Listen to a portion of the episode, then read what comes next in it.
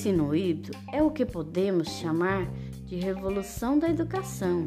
Com o avanço da tecnologia, o mundo se modificou. Profissões, canais de comunicação, comércios, etc., não são os mesmos.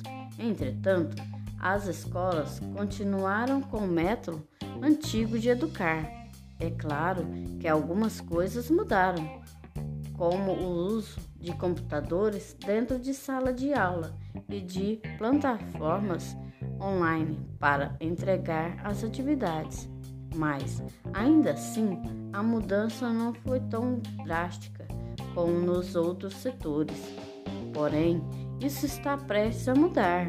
O ensino híbrido chega com uma proposta inovadora que vai muito além do uso da internet em sala de aula. Ele é a personalização do ensino para cada aluno por meio de combinação de aulas e atividades presenciais e online. Desta forma, a criança tem o benefício das interações sociais vivencia em comunidade e acompanhamento dos professores e também usufrui de todas as facilidades e ferramentas do mundo online.